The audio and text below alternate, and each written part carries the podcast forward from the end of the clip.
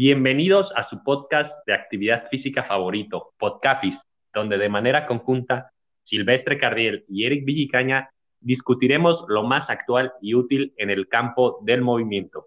¿Cómo estás, Silvestre? Buenas tardes. Buenas tardes, Eric. Bien, bien. ¿Y tú? Bien, muy bien. Listo para un nuevo episodio más del Podcafis. El día de hoy traemos un tema a la mesa que me parece va a estar buenísimo para todos nuestros oyentes, que es el entrenamiento de fuerza en deportes de resistencia. A manera de introducción, creo que es un tópico que ha estado muy en boca de todos.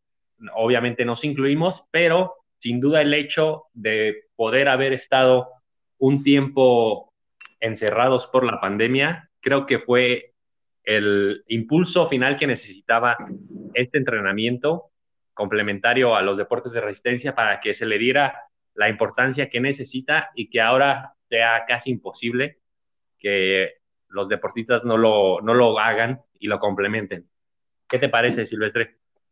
Sí, por supuesto. ¿eh? Es un, un, contexto que nos dio un empuje en este, en este deporte porque la necesidad de, de realizar un trabajo de calidad fue, fue disminuyendo, ya que el encierro por, por esta pandemia fue en todo el mundo.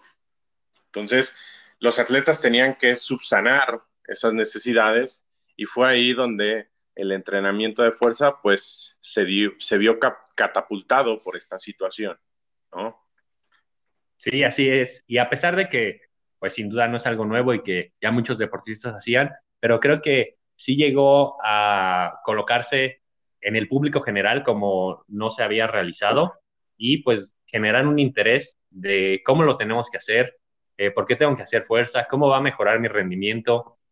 Em, realmente tengo que hacer lo mismo a lo que hacen cualquier otra persona en el gimnasio o ese típico eh, miedo que a lo mejor se puede tener al momento de que las personas que practican deportes de resistencia pues están muy acostumbradas quizás hasta lugares más abiertos y de repente ir a la sala de pesas pues les puede generar cierta incomodidad, pero que una vez ya viendo eh, todos los beneficios y un buen plan de cómo realizarlo, eh, les puede ayudar mucho y pues para esto es este episodio silvestre. Además, creo que hemos estado por obvias razones eh, muy cercanos a deportistas de resistencia. Al final de cuentas, en el contexto donde estamos elaborando eh, eso implica y que sin duda ha hecho de que primero nos empapemos, como hemos mencionado en episodios anteriores, quizá al principio eh, o antes de estar aquí estábamos más metidos en entrenamiento, en deportistas de equipo, otro contexto, pero que sin duda hemos ido como de la mano y al final de cuentas buscando llevar lo más eh, actual y útil para nuestros deportistas. ¿No, Silvestre? ¿Qué opinas? Sí, y, también, Eric, porque en, episodios pasados hemos puesto tantos ejemplos en, cómo nosotros llevamos a nuestros atletas eh, de resistencia y cómo lo llevamos en el entrenamiento de fuerza, que muchos nos han estado solicitando este, este episodio, ¿no? lo hemos mencionado tanto que creo que sería bueno eh, dedicarles eh, un episodio para hablar sobre el entrenamiento de fuerza. Perfecto, Silver. Y si te parece bien, vamos a empezar pues definiendo eh, de una manera general qué es fuerza, qué es la fuerza, y creo que pues eso es importante para de ahí entender cómo vamos a enfocar nuestro entrenamiento, ¿no, Silvestre? ¿Nos podrías ahí compartir ese punto de vista que creo que va a ser clave de la manera de cómo enfoquemos pues este episodio. Sí, Eric. Creo que hay, hay muchas definiciones del entrenamiento o de, la, o de la fuerza en sí que tienen que ver más con desde la perspectiva en la que se en la que se mide, ¿no? Desde el enfoque fisiológico, desde el enfoque físico, desde el, eh, eh, enfoque mecánico, todo, hay múltiples definiciones que creo que estaría más de más eh, mencionarlas, pero lo que sí considero definir qué es fuerza y creo que es la manera más práctica de, de, definirlo y como dice eh, Gonzalo es eh, Vadillo y, y, también el doctor Tus, que trabaja muy de la mano con este eh, Paco Seirulo, y es la definición de qué es fuerza, pues todo es fuerza. Cada movimiento que tú haces implica una o un mecanismo y una acción que se expresa con la fuerza, el levantar la mano, el caminar, el pedalear la bicicleta, el correr, y cómo este eh, concepto de fuerza se relaciona con otros conceptos que son prioritarios para la práctica deportiva, ¿no? Y del cual eh, nacen también otros conceptos que muchas de las ocasiones han sido malamente interpretados o que han sido descontextualizados completamente de lo que en realidad es la fuerza, ¿no? Entonces, para definir esto, ¿qué es la fuerza? Pues, todo es fuerza, ¿no?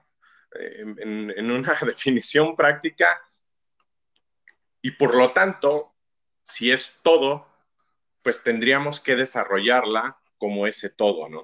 Y también tratarla de enfocar a las necesidades eh, sociales, necesidades deportivas y necesidades individuales de cada atleta. ¿Qué te parece, Eric?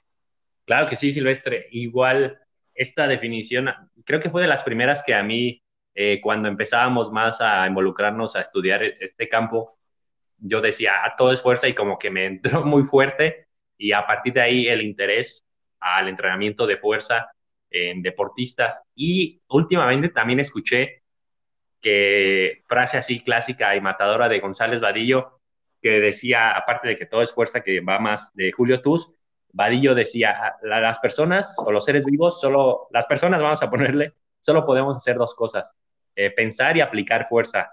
Y algunos solo aplican fuerza. Porque al final de cuentas, yo para estar hablando necesito ciertos músculos que están generando un movimiento al momento de que yo interacciono con mi entorno, pues todo es fuerza, pero eh, obviamente ahora toca contextualizarlo eh, en el deporte, ¿no? Y cómo implica que al final de cuentas, si yo ya estoy entrenando mi deporte, es en cierto modo eh, entrenar la fuerza que necesito para ese deporte, pero ya en un contexto más amplio y complementario, pues siempre se relaciona mucho la idea de fuerza con el entrenamiento en sala de pesas, ¿no? Y quizá todo puede parecer muy bueno y ya con esta definición nuestros oyentes pueden pensar que es muy importante, pero para reafirmar más este hecho, a mí me gusta mucho pues darles eh, algunos datos que son claves y que ellos los pueden entender de una manera un poquito pues más en su contexto, ¿no? Muy clásicamente, ahora se pusieron de moda, bueno, desde hace unos años, por ejemplo, los eh, tenis de los Nike Vaporfly y todos los corredores les aseguro que cuando salieron era lo que tenían que comprar porque decía que aumentaban su rendimiento. Eh, al principio creo que era 4%, ya después eh, de solo decía next percent, un poco más. Y pues todos los compraban con ese fin de, ok, si yo corro mi maratón, vamos a poner un tiempo pues mucho más amateur. Lo corro a 3.30, si me, compro estos tenis, seguramente le voy a bajar 4% a este tiempo, ¿no? Y decían, con esto ya voy a mejorar mi marca.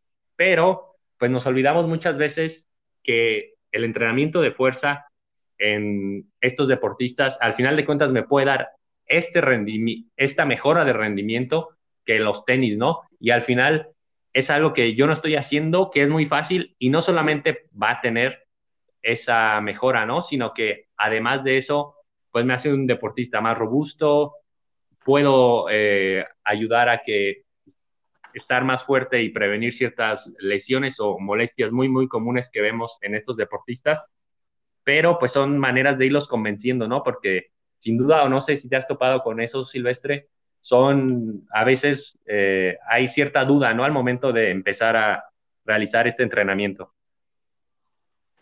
Sí, sí, la verdad es que a, mí me causó un pequeño conflicto el, saber que muchos de los atletas prefieren el, el entrenamiento, o no el entrenamiento, sino que prefieren mejorar eh, su rendimiento a causa de otros componentes como los tenis, que en realidad, eh, pues vayan, no van a mejorar su rendimiento como tal, porque la mejora del rendimiento se da a partir de las adaptaciones generadas en nuestro sistema.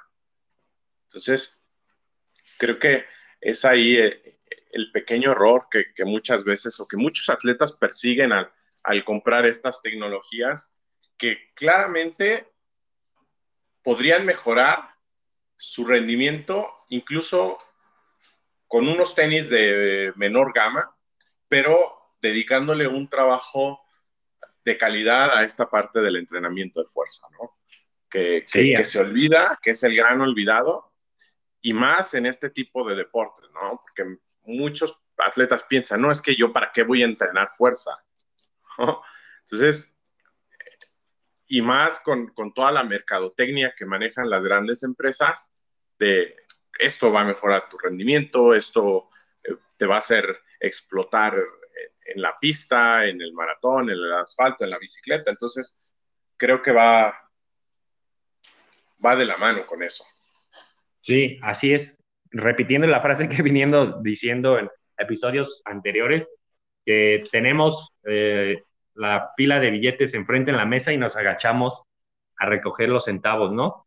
Y creo que esto, se, digamos, exacerba más incluso en deportistas amateur porque al final de cuentas, quien ya es eh, más cercano al alto rendimiento, pues sí tendrá casi obligatoriamente acceso a pues todos estos pequeños factores pequeños, tecnología, equipamiento, pero obviamente quien a lo mejor es más difícil que tenga acceso a eso, se está perdiendo de muchas ventajas, por mencionar algunas, eh, al no hacer entrenamiento de fuerza. Lo vamos a explicar un poquito de manera general para que quien a lo mejor tenga dudas eh, se convenza más. Realmente, en una amplia gama de deportistas de resistencia hay mejoras. Como mencionaba en el ejemplo de los tenis, en carrera a pie hay mejoras. En ciclismo se han visto también mejoras. Por ejemplo, si yo realizo una carrera de tres horas, al momento de que ya tengo que hacer un sprint final, cinco minutos a tope, es un estudio muy clásico de los que han investigado más el entrenamiento de fuerza eh, en deportistas de resistencia, se ve que quienes realizan este entrenamiento complementario tienen un mejor rendimiento en esos cinco minutos y quien no quisiera tener esos cinco minutos a tope y cerrar con todo, ¿no? Y no solo ahí, también en, en nadadores Obviamente en nadadores vemos también una predominancia de que importan mucho la fuerza en tren superior, pero si yo estoy realizando triatlón eh, o nados de, en aguas abiertas, larga distancia, pues sí es un factor que no puedo olvidar, entrenar mi tren superior para ganar, ser más económico y pues ir ganando esa resistencia que, que yo estoy buscando, ¿no? A partir de mi entrenamiento eh, normal y que sin duda creo que esto nos sirve bien porque para dar paso al siguiente eh, aspecto silvestre, que hay muchas perspectivas y la mayoría de estudios que han estado saliendo últimamente nos dan como diferentes enfoques del entrenamiento de fuerza. Ahora están muy de moda eh, los triatletas noruegos y los que han estudiado en, años anteriores, hace unos 10 más o menos, más qué efecto tenían el entrenamiento de, fuerza, pues eran los noruegos. Y que si un día alguno de ustedes tiene dudas o, tiene tiempo de ver los eh, videos de uno de los mejores triatletas actualmente, Blumenfeld, que es noruego, eh, ellos siguen su metodología, ¿no? Que más adelante explicaremos más y por qué es así. Ellos entrenan eh, muy pesado, es decir, cargas muy altas, y pocas repeticiones. Y sin duda esto es una idea que, digamos, es un poquito contraintuitiva porque la mayoría de deportistas de resistencia silvestre a veces piensan que ya hacen fuerza y quieren hacer eh, sentadillas con solo su peso corporal y hacer series de 30, ¿no? Por la famosa fuerza-resistencia. Pero me gustaría escuchar ahí un poco eh, tu perspectiva de ese aspecto y cómo ya las nuevas evidencias y la experiencia práctica nos indican que quizá tenemos que ir hacia el otro lado. Sí, claro, Eric. Y, y esto empieza por la situación que, comentaba al inicio, ¿no? Que se descontextualiza los conceptos que a lo largo del, del tiempo han, han, saliendo, ¿no? Y lo peor es que se descontextualizan y hay eh, investigadores, hay entrenadores que fundamentan esos conceptos que han sido descontextualizados, ¿no? como es el caso que tú mencionas de, de la fuerza resistencia, ¿no? Pero cuando hablamos de fuerza, Eric, hay, Vadillo nos, nos menciona que hay solo tres aspectos dentro de la fuerza que, nosotros debemos de evaluar y que, ojo, no, en, en esos tres aspectos, en esos tres eh, horizontes, no, no todos los, los eh, deportistas van a ser evaluados en todos esos horizontes. Y tenemos que buscar la especificidad y qué necesidades deportivas tiene el atleta. Entonces, eso es ahí un punto importante. Entonces, en el primer horizonte que tenemos es el pico máximo de fuerza y del cual eh, se desbordan otras serie de conceptos como es eh, la resistencia insuperable o fuerza isométrica máxima, que es aquella fuerza que nosotros eh, empleamos de tal manera que nosotros no podemos vencer la resistencia. ¿Me explico? Entonces, esa fuerza usualmente se puede evaluar con eh, dinamómetros o plataformas que pueden evaluar la expresión de fuerza en, en, esta, en esta cualidad. Después también tenemos a la fuerza dinámica máxima, que ya hay nuevas eh, tendencias, que está relacionada al 1RM y que gracias a Mladen Jovanovic hemos logrado consolidar que muchas veces no es necesario evaluar el 1RM y que a partir de iteraciones podemos determinar un eh, máximo de cada día, ¿no? Que, que corresponde alrededor de un 10-20% de esa fuerza dinámica máxima. Y después viene la relativa, que son los porcentajes de este máximo diario o del 1RM. Y después tenemos la más importante, que yo considero la más importante de todas, que es la fuerza útil, Eric, que es esa fuerza que nosotros vamos a expresar en la práctica deportiva y que muchas veces, y más adelante lo vamos a, a comentar, también se descontextualiza y también sufre algunas eh, alteraciones que a lo mejor los datos no las proporcionan o no nos las pueden proporcionar en el caso de que mejore la dinámica máxima, pero no mejore la útil o mejore la fuerza útil, pero los valores de dinámica máxima sigan aparentemente estables, pues esa es una situación que explicaremos más adelante. Después tenemos la relación de la fuerza con el tiempo, que viene expresada por la curva fuerza-tiempo, y que se denomina como la fuerza explosiva. Es decir, cuánta fuerza puedo desarrollar en, en ese periodo corto eh, de tiempo.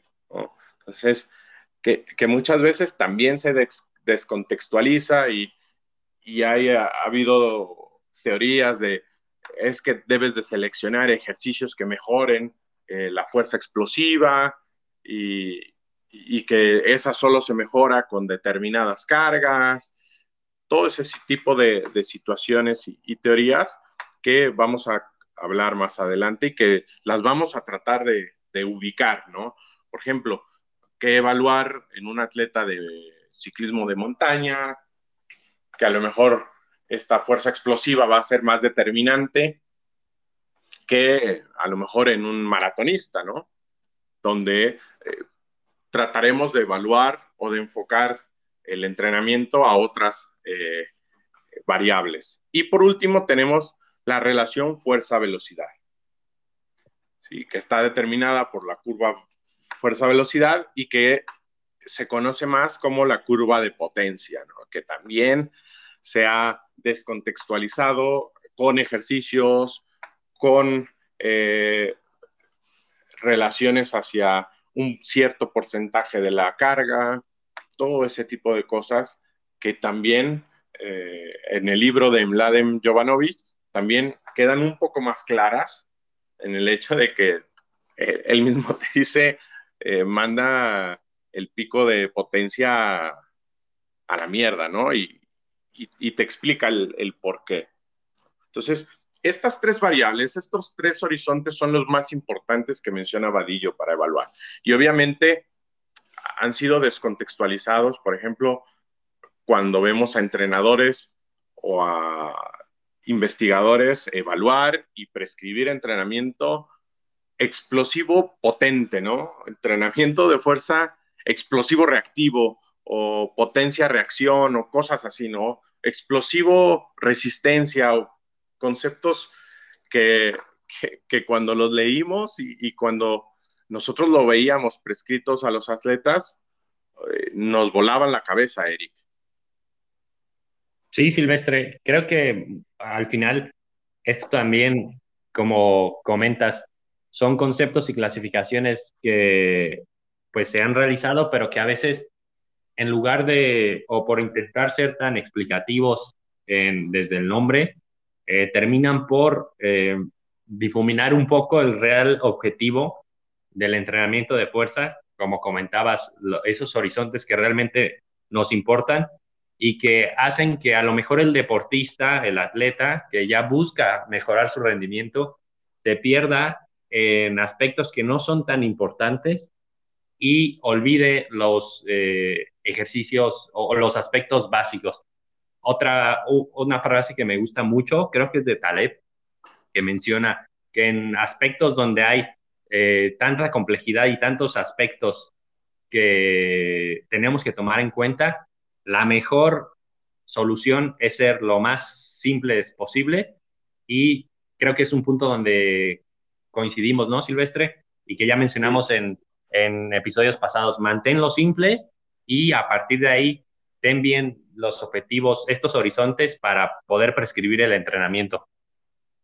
Sí, sobre todo, Eric. Y hay otra frase de, Julio Tuz que, me encanta y que también se la ha escuchado a Vadillo y a, todo su grupo de investigación, como este Jiménez Reyes, eh, Carlos Balsalobre, que a lo mejor no, no, pertenece al grupo de investigación, pero también eh, se la he eh, leído en, algunos tweets, que dice, la fuerza es la única cualidad, ¿sí?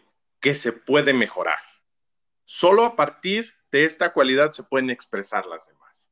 Entonces, eso va, va también relacionado al hecho de que hemos definido tantas expresiones de fuerza, Eric, que nos olvidamos de la más sencilla y de la más simple, que es la propia fuerza.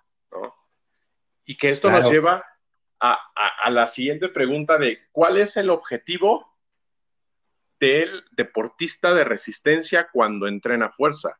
Y la respuesta es simple y sencilla, que es mejorar su fuerza máxima.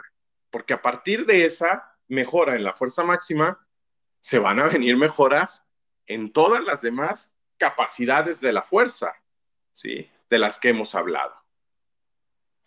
Exactamente, Silvestre. Si entendemos este punto, podemos eh, conocer cuando uno dice, no, quiero mejorar mi, mi, velocidad, al final de cuentas solo estás mejorando, eh, alcanzas esos niveles de fuerza pues mucho más rápido en el tiempo, o también la clásica de, no, quiero mejorar mi resistencia, al final de cuentas, si yo mejoro mi fuerza máxima, ese ejemplo, que ese eh, esfuerzo que yo estoy realizando en el tiempo representa eh, un menor eh, estrés para, el deportista, para mí, y yo lo puedo mantener por más tiempo, ¿no? Pero es tan simple como eso.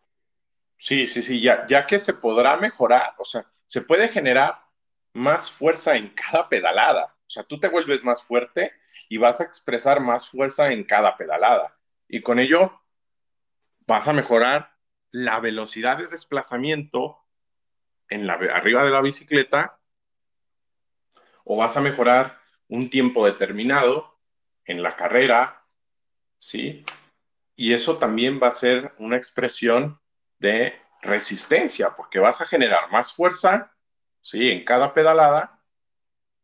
Y el propio entrenamiento vas a poderte desplazar mucho más rápido, ¿sí? Mejorar el tiempo y además volverte más resistente. claro, así es, ¿sí? Creo, creo que todo deberíamos de, dejar de enfocarnos en otras situaciones que, vuelven más eh, complejo el, entrenamiento y, enfocarnos más en, las, en las situaciones más simples. Así es, sí, totalmente de acuerdo, Silvestre, y, creo que es buen eh, punto o, perspectiva para eh, dar paso al siguiente aspecto que queremos tocar en el episodio, que una vez entendemos esta situación eh, clave, lo que realmente nos interesa mejorar y que buscamos ser lo más simples posible, ¿cómo abordaríamos nosotros o cómo podría abordar un deportista de resistencia su entrenamiento de fuerza? ¿En qué se tiene que enfocar para iniciar antes, ¿no? Digamos, pongo un ejemplo de manera general, son mis primeras sesiones en gimnasio, ¿qué, tengo que hacer o, qué es lo más eh, primordial en que yo me tengo que enfocar antes de iniciar, ¿no? Sí, y yo creo que esto también, a mí me gusta mucho aplicar el modelo que propone este Mladem, ya también hay que dedicarle un episodio a Laden porque a Laden, a Lev y a, unos cuantos más que nos la pasamos citando. Pero este modelo lo explica bastante bien para saber en qué deberíamos de enfocarnos, ¿no? Y es el modelo del lugar de las cosas y foro de la acción, Eric. ¿Qué te parece ese modelo? Sí, así es realmente distinguir lo que decíamos anteriormente también como el contenido y el, y el contexto, ¿no? O sea, yo a lo mejor eh, puedo tener unas eh, ideas muy, muy, muy eh, instauradas desde el punto de vista teórico, pero al final de cuentas donde yo tengo que actuar, pues tomo las herramientas que tengo disponibles para ponerme a realizar mi entrenamiento de fuerza. Por ejemplo, ok, no sé, no tengo que, idealmente lo que decías anteriormente, conocer ni 1RM para empezar a entrenar, ¿no? Sino de una manera iterativa, yo puedo empezar con ciertos supuestos a entender la intensidad que puedo ir entrenando con este deportista, considerando además que las perspectivas más actuales me dicen que realmente yo no me tengo que acercar a un fallo eh, técnico, sino que puedo estar un poquito más lejos de ahí y va a ser beneficioso. Sí, por supuesto. Y, me voy a retrasar un poco para que, la gente entienda lo, del modelo. Y, ahorita retomamos, Eric, porque no estoy seguro que muchos se van a quedar con la duda. Y en, el modelo del lugar de las cosas versus foro para o foro de acción que propone Mladem, simplemente se refiere en cuanto al lugar de las cosas a clasificar fenómenos con algunos criterios objetivos. Esto suele ser eh, modelos fisiológicos, anatómicos o biomecánicos, ¿sí? Con, un enfoque muy analítico. Por ejemplo, en un ciclista, el pensar que hacer una, un cuarto de sentadilla, ¿sí? entrenar fuerza, un cuarto de sentadilla, va a mejorar el, el gesto deportivo. O va a haber una mejora en el rendimiento solamente porque eh, nos enfocamos o damos un enfoque analítico al hecho de que estamos imitando la posición de la bicicleta, en cómo se expresa la fuerza, ¿sí? los ángulos, todo ese tipo, ¿no? Ese lugar de las cosas. Y en foro para la acción, ¿sí? Se refiere a una acción y a una clasificación de cómo pretendemos utilizar ¿sí? Lo que realmente el atleta necesita para planificar, eh, para, para ejecutar y para intervenir. Entonces, si yo sé que a lo mejor se va a beneficiar más eh, de que mejore su fuerza máxima en todo el rango de movimiento, como ha propuesto el, eh, el grupo de investigación de Payares, ¿no? Pues me da un enfoque de foro de acción, de saber qué puedo ejecutar para olvidarme de lo, de lo analítico, de, de tratar de eh, llevar a cabo situaciones parecidas al entorno deportivo y enfocarme realmente en lo que el atleta necesita eh, desarrollar, ¿no? Y que va también de la mano con el hecho de eh, la precisión versus significancia. Estamos siendo precisos al tratar de concebir el entrenamiento y aplicarlo a la práctica deportiva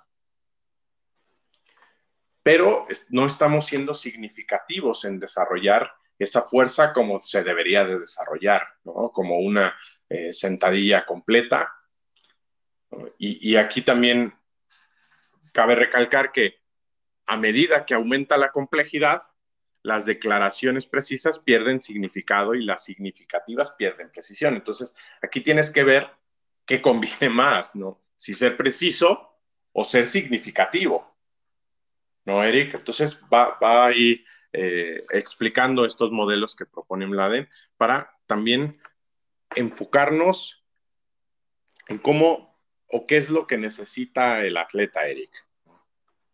Sí, así es, Silvestre. Y creo que nos quedamos con esto, ¿no? Ser eh, significativos en, el entrenamiento que queremos plantear y de ahí lo que mencionábamos de conocer ejercicios básicos que van a servir que muchas veces pueden generar duda en los deportistas de resistencia que dicen, no, ¿sabes qué? Yo, ¿por qué voy a hacer una sentadilla eh, o un peso muerto? Yo vi que me funciona mejor eh, realizar como corro en situaciones más de trail, no sé, un trabajo a una pierna en una plataforma inestable, pero realmente esto no está siendo significativo a como si yo realmente tengo un plan y desde un inicio voy al gimnasio, perfecciono el rango de movimiento completo de esos ejercicios básicos, una sentadilla, y a partir de ahí defino, ok, estas son mi, perfil, mi, manera en que yo puedo expresar la fuerza y a partir de ahí poder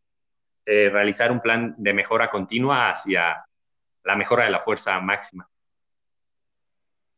Sí, por supuesto, Eric. Y creo que también esa, esa identifica, esa identificación de necesidades nos van a llevar a saber y conocer cómo podemos entrenar al, atleta. Y, y en, dentro de los deportes de resistencia, también debemos de considerar que no se van a evaluar las mismas eh, habilidades o, las mismas expresiones de fuerza en los diferentes eh, eh, deportistas. Lo que va a ser significativo para un ciclista de ruta, a lo mejor no va a ser significativo para uno de montaña, o un maratonista con un triatleta. Entonces, debemos de saber y de identificar qué sirve, qué podemos evaluar, qué nos va a decir eh, más cosas eh, de, un atleta con eh, su evaluación respectiva, Eric. Así es, Silvestre. Por ejemplo, para que quede un poquito más aterrizado para nuestros oyentes, ¿qué, ¿qué pensarías que es clave para evaluar ciertos deportistas que podría servir para todos y en cuáles a lo mejor estaríamos eh, más buscando cosas que no son tan significativas, ¿no? Sí, yo considero que todos, en cuanto a esos deportistas que hemos mencionado, o a esos deportes, creo que todos deberían de enfocarse en mejorar su fuerza máxima y por ende eh, enfocarse en mejorar su fuerza eh, dinámica máxima relativa. Es decir, trabajar mucho con esas iteraciones que, que marca Stemlade para mejorar esa, esa fuerza dinámica máxima, que también podemos utilizar el modelo de iteraciones o enfocarnos en eh, entrenar con eh, velocidad de ejecución o carácter del esfuerzo. que ya hemos mencionado anteriormente en el podcast de RIR, RPE y carácter del esfuerzo, pero eh, creo que esa sería la más general y la que nos deberíamos de enfocar eh, principalmente, Eric, en mejorar la fuerza dinámica. Sí, totalmente de acuerdo. Creo que es lo que nos va a dar más réditos y ahora, ahora vamos y profundizamos con ese punto, pero igual, ¿qué cosas, Silvestre, crees que no serían tan importantes? Y a lo mejor eh, me animo a, dar un, ejemplo. Eh, por ejemplo, si yo tengo a un deportista que hemos comentado en episodios anteriores, ¿no?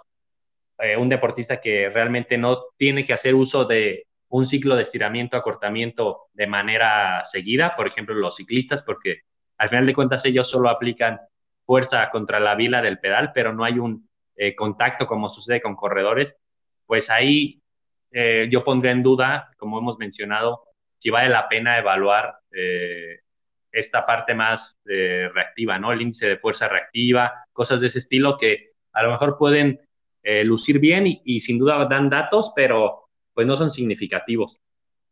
Sí, e, esos datos van a significar polvo de hadas, Eric porque mm, pues sí, nos van a dar información, pero no podemos utilizar esa información. Yo, por ejemplo, en ese caso, me enfocaría más en agregar un entrenamiento eh, coadyuvante, ¿no? ahí mezclando conceptos y, y, teorías, o, o, como menciona este Vladem, un entrenamiento vainilla, ¿no? en enfocarme más en, que los chicos o los atletas eh, tengan unos sólidos y unos gastros fuertes, Y también en, ese aspecto, eh, realizar y evaluar eh, a lo mejor los, los isométricos que me darían más información que, la, que el propio ciclo de estiramiento, acortamiento rápido, ¿no? o, esos trabajos de, de pliometría o de saltos de, en caída. Entonces yo me, me inclinaría más para desarrollar ese entrenamiento vainilla y eh, enfocarme en evaluar eh, isometrías en algunos ángulos específicos y, meterlas en el trabajo eh, de entrenamiento de fuerza, ¿no? ¿Qué te parece, Eric? Claro, sí, totalmente de acuerdo. Y recalcar, ¿no? Obviamente eso en ese contexto más de ciclismo, pero quizá en algún corredor o, los atletas que pues combinan disciplinas, pues claro que ahí sí es otro contexto y valdría la pena resaltarlo, pero pues considerar que sí es lo importante y que no. Y volviendo a lo que sí es importante, pues mejorar la fuerza dinámica máxima. Y aunque ya mencionamos en episodios anteriores eh, el aspecto de carácter del esfuerzo, eh, repeticiones en reserva, aquí más que nunca toma importancia, ¿no? Eh, tenerlo bien claro y que nos va a ayudar mucho, por ejemplo, también la velocidad de ejecución, eh, la manera de prescribir y que el deportista se sienta bien y note una mejora en su rendimiento, porque habitualmente, si yo les digo a un, a un deportista de este tipo que va a entrenar en gimnasio, eh, se le viene luego, luego la cabeza, ok, voy a empezar y voy a hacer la última sentadilla como pueda y al día siguiente no me voy a poder mover, voy a tener unas agujetas grandísimas y es lo clásico que ellos pueden pensar y por lo que pueden tener, ciertas dudas antes de inmiscuirse en ese aspecto, ¿no? Pero si yo controlo bien este eh, punto de la intensidad a través de estos eh, marcadores que mencionamos, se ha visto que pues cambia el juego, ¿no, Silvestre? Sí, por supuesto. El entrenamiento de fuerza en este tipo de, deportistas tiene que ser más un potenciador de rendimiento, Eric. yo creo que esa es la definición. Potenciar el rendimiento sin generar un, grado alto de, fatiga.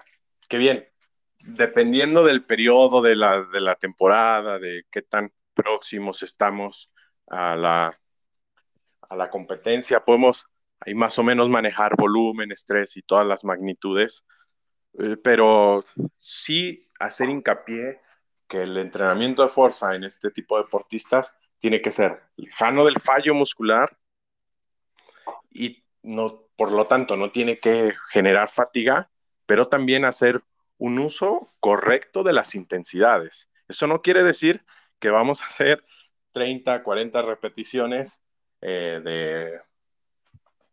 de, de, sentadillas, ¿sí? Sin peso, porque, venga, creo que a lo mejor en alguien muy, muy principiante eh, puede ser un, un modelo a utilizar o una estrategia a utilizar, pero en otro tipo de deportistas y en otros contextos, yo utilizaría más otra, otra estrategia, ¿no? Sí, sí, así es, Silvestre. No hay que confundir estar lejos del fallo muscular con el simple hecho de no entrenar a una intensidad relativa máxima. La intensidad relativa va de la mano con la, el, el, concepto de RM, ¿no? la fuerza dinámica máxima que yo puedo generar. Y yo puedo ir jugando entre más me acerque a este punto máximo, pero no es necesario que realice repeticiones hasta que no puedo. Ah, de ahí entra la, la popularidad y la importancia que ha tomado, por ejemplo, los medidores de velocidad de ejecución, porque yo realizo la primera repetición y, por decir algo, me dice que tengo en una sentadilla 0.4 metros por segundo. Eso ya me sitúa en un punto de intensidad respecto a mi fuerza dinámica máxima.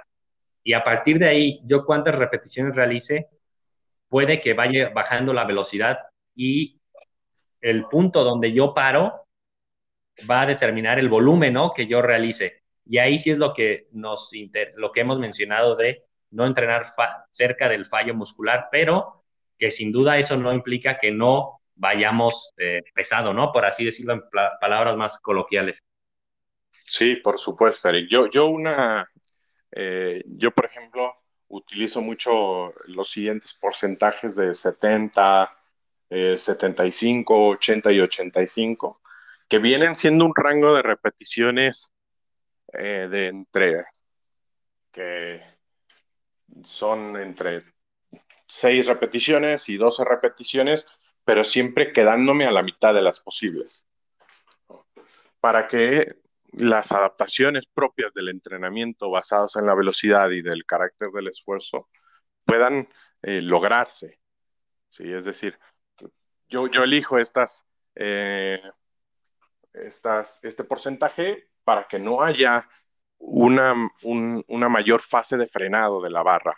No sé si, si me explique, porque en claro, el porque de la velocidad, la, la, velocidad de ejecución tiene que ser máxima, máxima intención. Entonces, cuando se trabaja eh, por porcentajes por debajo de, del 70%, hay una mayor fase de frenado. Entonces, en este rango de 70-85, el, el rango de frenados parece mínimo, pero también estamos muy lejos de desarrollar o de entrar en esa zona en la cual eh, necesitamos más técnica que propio ejercicio, ¿no?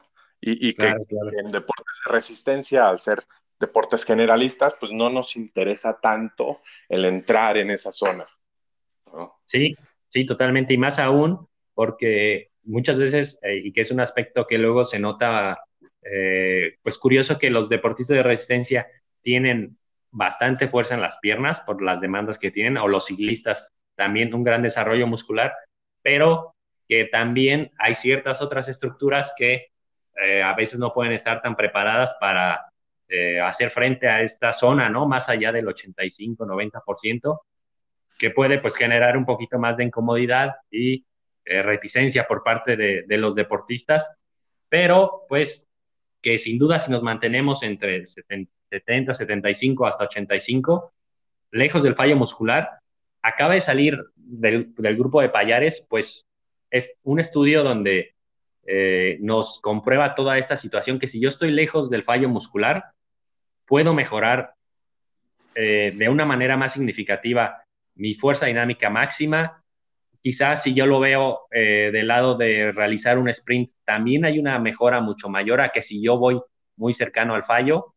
Otras pruebas también clásicas para evaluar el rendimiento, el salto vertical, se ve mucho eh, eh, afectado de manera más positiva. E incluso aspectos que uno diría, no, es que si yo realizo eh, más repeticiones, series de 12, 15, voy a mejorar la mítica que, que hemos dicho, Silvestre, mi resistencia en el músculo, pero también la evidencia empírica nos dice que, pues, eh, si yo me paro más lejos del fallo, mejoro aún más en este aspecto. Entonces, como que viene a, a barrer todos esos eh, mitos, mitos que se tenían en cuenta y que aparte lo pueden hacer desde un punto de vista en el que invierten menos tiempo, porque al final de cuentas el volumen, que creo que esto es importante, Silvestre, que realizan en cada sesión es menor, el tiempo total es menor y que son aspectos clave en, en, en deportes que están tan ocupados, ¿no? Que a veces tienen que entrenar cinco horas, tres horas, dos horas, ¿no? Sí, sí, por supuesto. Yo, por ejemplo, cuando, cuando me topo o, o cuando llego eh, a, entrenar triatletas o cosas o deportes así, ciclistas de ruta, su entrenamiento dura 30 minutos. Oye, pero yo quiero hacer más, mínimo dame la hora o algo así, pues ya entro yo y, y, le coloco ahí algunos ejercicios que no puedan mermar el rendimiento posterior a esa, a esa sesión de fuerza y trato ahí de, de mejor subsanar algunas cuestiones de movilidad eh, o, darle ahí algún entrenamiento vainilla en, en la zona de estabilidad en lumbopélvica o, o me enfoco en, en, la adquisición de fuerza en, en, las fases de la marcha, etc. etc. Pero en, en sí el, el, volumen, tanto de repeticiones, de series y de tiempo, es significativamente menor que en comparación con, con lo que se ha pensado durante muchos años de lo que era el entrenamiento de fuerza.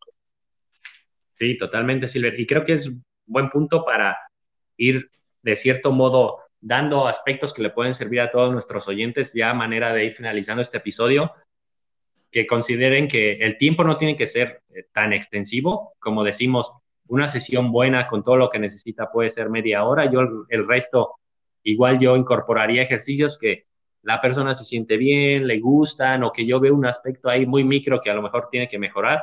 Pero igual, si quieres, lo vamos poniendo un poquito más en papel, Silvestre, y con la experiencia que hemos tenido y con lo que nos dice la evidencia, ¿cuántos ejercicios eh, tú plantearías por eh, sesión, ¿no? De entrenamiento de fuerza. Yo planteo eh, siempre uno para eh, un ejercicio dominante de rodilla, Ajá, por ejemplo, que sería eh, una sentadilla, ¿no? Una sentadilla. Si no tengo acceso a estos elevadores de, de talón para mejorar y aumentar su dorsiflexión, o si no tiene buena técnica, a lo mejor coloco una sentadilla en banco, ¿no?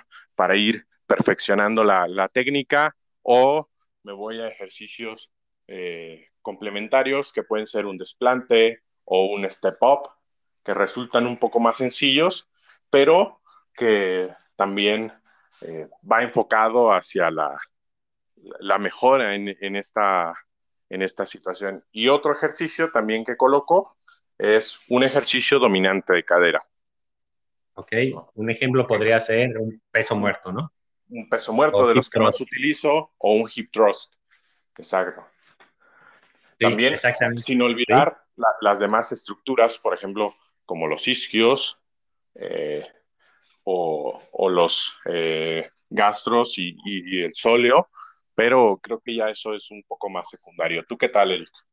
Sí, totalmente igual de acuerdo. Eh, esos como básicos, ya después de acuerdo a las necesidades eh, y lo más que se pueda individualizar, pues vas viendo aspectos de, algunos músculos o cosas que puedes ir incorporando, pero básicos, igual esos dos, Fíjate que en deportistas de resistencia yo he notado que a veces les cuesta, eh, bueno, en general a la población, hacer la bisagra de cadera, pero muchas veces también deportistas de resistencia, por la postura que tienen en su día a día, es difícil que, y como muchas veces hacen todo alrededor de la rodilla, les cuesta la bisagra de cadera, y yo, a veces yo, en lugar de irme por un peso muerto o un peso muerto rumano, creo que se les hacía más intuitivo el movimiento a través de la cadera del, por el hip thrust, pero pues un poco más como anécdota, ¿no? Ya de la práctica, que es parte del ajuste que se tiene que hacer, pero pues con ejercicios básicos, ¿no? Y después complementar con accesorios. Y si te parece, Silver, también para dar más claridad, ok, tengo esos ejercicios básicos, pero ¿cuántas series, no? Tengo que realizar. ¿Tú cuántas planteas? ¿Varía según el día? ¿Cómo lo ves tú? Sí, varía, varía según el día y, el estado de, del atleta y también de la temporada. Yo considero efectivo eh, realizar, o es lo que he estado manejando con, con los atletas, realizar a veces hay tiempo, a veces no hay tiempo. Yo considero que entre 5 a 10 series podrían eh, eh, ser bastante efectivas para mantener y mejorar el entrenamiento de, fuerza. ¿Tú qué tal, Eric? Ok, esas 5 o 10 en total de la, de la sesión o... No, el volumen, ya, es, ya yo considero el volumen eh, semanal. Ah, claro, exactamente. Sí, yo también por ahí me muevo, que al final, eh, y nos adelantamos a, cuántas sesiones a la semana, ¿no? Podrías tener. Eh, yo creo que, y lo que se ha visto en evidencia, también lo, y por el tiempo que hay disponible, en quizá en temporada fuera de competencia, se iría más a dos, hasta tres sesiones por semana, cuando ya es más raro que tengas tiempo y que si ya cuando empiezan las competencias muy seguidas, una sesión a la semana es suficiente para, con ese número de series, eh, tener un mantenimiento de las mejoras que hemos logrado eh, a través de las sesiones de fuerza. Creo que es lo habitual, ¿no, Silvestre? Dos sesiones a la semana es más que suficiente. Sí, sí, sí, por supuesto. Yo, yo me muevo también en ese rango, ¿eh? A veces hay días o sesiones fuera de temporada que me atrevo a meterles un poco más de volumen para que no pierdan eh, tanto el estado de forma. Y también me, considero en, atacar las necesidades y esos puntos débiles que, muchos atletas tienen fuera de la temporada. Ya en, dentro de la temporada ya meto algunos modelos de elección de necesidades, prioridades, eh, que tengo que mejorar, que tengo que subsanar bajo, en la marcha, todo ese tipo de cosas, pero dos a una, dos o tres sesiones vienen, vienen bien. También otro aspecto que hay que considerar es la ubicación de esas sesiones de entrenamiento. Clave. sí, sí, sí. Súper clave, ¿eh? porque muchos dicen, no, es que eh, solo me queda en la mañana, que, bueno, que también hay que ver las necesidades y el contexto del atleta, ¿no? Si trabaja, si no trabaja, qué hace, qué no hace. Pero yo, por ejemplo, a los atletas y a muchas personas que, tienen la posibilidad de adaptarse a ello, les digo, no después de un fondo muy largo, o sea, en el mismo día, de un fondo de más de tres horas, por la fatiga central, por la depresión de glucógeno, y tampoco después de entrenamientos de, de HIT, ¿no? Y, también dependiendo de HIT o entrenamientos de alta densidad, de alta intensidad, donde eh, se puede generar una fatiga eh, periférica y esa sensación de, estrés y, de cansancio que los atletas le, puede llegar a afectar cuando llegan a la sala de gimnasio, ¿no? Entonces, jugueteo mucho con esos aspectos. Que, que, ojo, estoy hablando de contextos óptimos, ¿no? Pero muchas veces eso no se cumple y uno tiene que buscar la mejor estrategia para darle calidad al entreno y que se, después de darle esa calidad se logren las adaptaciones necesarias. ¿Tú qué, tú qué Sí, totalmente. Sí, siempre hay, yo creo y lo que más te preguntan cuando a lo mejor ya vas a empezar un programa y te dicen, ok, pero yo entreno toda la semana o casi toda la semana y a veces me toca doble sesión y es considerar aspectos que tenemos como óptimos, pero adaptarnos a lo que está también otro aspecto que se da como óptimo, ¿no? De mínimo de separación de unas 3, 4 horas entre la sesión de tu deporte, ¿no?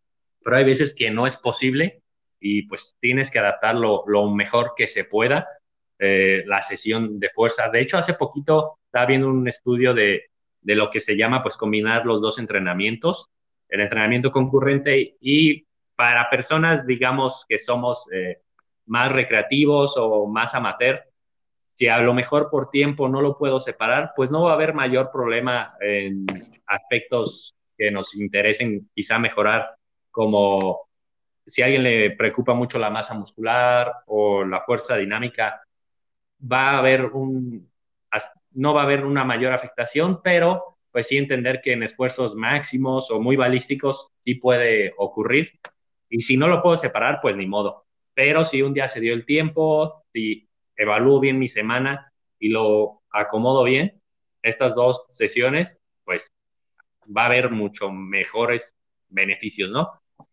Y, yo, en ese sentido, Eric, sí. procuro de que si va a ser muy pegado, no sé si tú utilices la misma estrategia que sea antes, pero ese antes también implica modificar el entreno de fuerza para que sirva como un potenciador para el entrenamiento posterior que en lugar de que lo vaya a afectar. Entonces, ahí yo también modifico intensidades, volumen, tiempos de descanso, pero para que se logren mejor las, las adaptaciones. ¿O tú qué opinas respecto a eso? Sí, sí, sí, totalmente. Yo también ahí opino eh, que puede ser antes, sin ningún problema, modificando, o si a veces, ah, también a veces ocurre, oye, hoy solo me toca un fondo que no es tan largo, eh, lo puedo hacer antes, adelante, e incluso te puede servir, te potencializa bien y, y ayuda pues bastante. Y ya para cerrar, eh, creo que ya hemos dado bastante información, la intensidad ya lo tocamos, también importante que no tengan tanta prisa, descansen bien entre series, ¿no, Silvestre? Dos, tres minutos, creo que mínimo tómense. Y pues creo que son eh, los puntos más importantes, ¿no? Para ir teniendo idea de cómo eh, realizar el entrenamiento de fuerza. Sin dudas irán saliendo más dudas, pero creo que eh, este episodio ya las pone bien sobre la mesa aspectos que son clave, no tener miedo en trabajar intensidades elevadas, pero cuidando bien eh, qué tan cerca yo estoy del fallo, descansar bien entre series, dos o tres a la semana es suficiente y clave, pues cómo las coloco en el día a día. Sin más, creo que nos va a dar para eh, siguientes episodios, pero ayuda bastante, ¿no, Silvestre? ¿Algo más que quieras agregar antes de cerrar por hoy? No, Eric, no, no, no. Eh, yo creo que nada más agregar que si eh, tienen algunas dudas, alguna corrección o, o ahí eh, algún tema del que les gustaría hablar, pues lo dejen en, nuestro casilla de, comentarios, que nos hayan llegar sus dudas, sus comentarios y que nos ayuden también en ese crecimiento que va ahí poco a poco, Eric. Bien, Silver, pues una horita creo que es bueno para cerrar por hoy y estamos muy pendientes para el siguiente episodio. Este, que estés muy bien, siempre un gusto estar platicando contigo y hasta luego. Hasta luego, Eric. Chao. Bye, bye, bye.